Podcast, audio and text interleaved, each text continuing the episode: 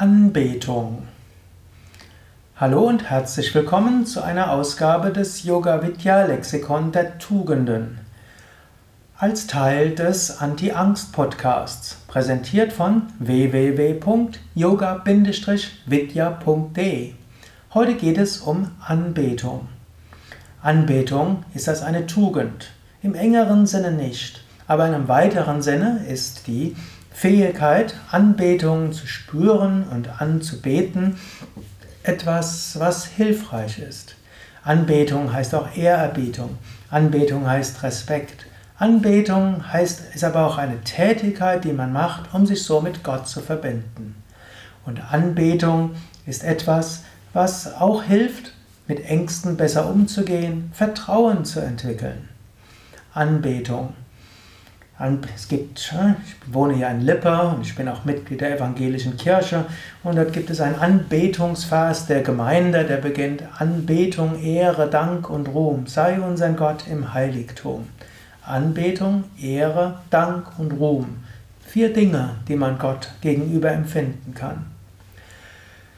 Anbetung ist etwas, was dir hilft, Vertrauen zu entwickeln. Anbetung, Anbetung hilft dir, dass du dich mit Gott verbunden fühlst. Wenn du dich mit Gott verbunden fühlst, dann hast du weniger Ängste, denn du fühlst dich von Gott geführt. Wenn du morgens beginn, den Tag beginnst, ist es gut, einen Moment der Anbetung zu erfahren.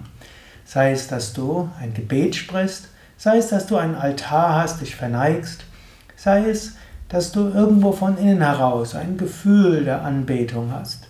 Manche Menschen haben es, indem sie aufstehen und sie aus dem Fenster schauen, im Winter vielleicht den Sternenhimmel anschauen, im Sommer die Vögel zwitschern hören oder den Himmel anschauen. Und dann kommt so ein Gefühl der Anbetung. Du kannst das Gefühl der Anbetung auch haben gegenüber Menschen, gegenüber deinem Partner und Kindern, gegenüber Menschen, die du magst.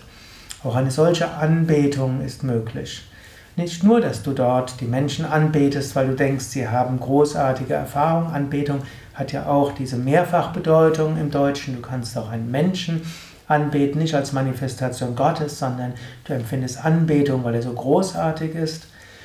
Du kannst also zum einen diese Großartigkeit des anderen spüren, aber du kannst dir auch, auch spüren, ja, da ist Gott dran.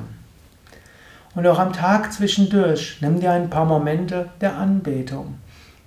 Sei es ein formales Gebet, sei es das Gefühl des Staunens, sei es des Spürens vom Herzen her.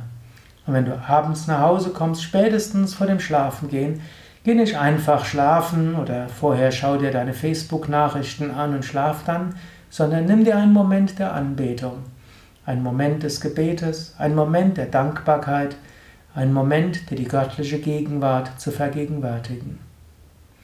Überlege selbst, ob du ausreichend Momente der Anbetung in deinen Alltag hineinbringst oder ob du öfters, sei es über Gebet, sei es über tief empfundene Dankbarkeit, sei es über das Gefühl der Verbundenheit und der Liebe, dass du solche Momente der Anbetung mehr integrierst in Leben, häufiger spürst.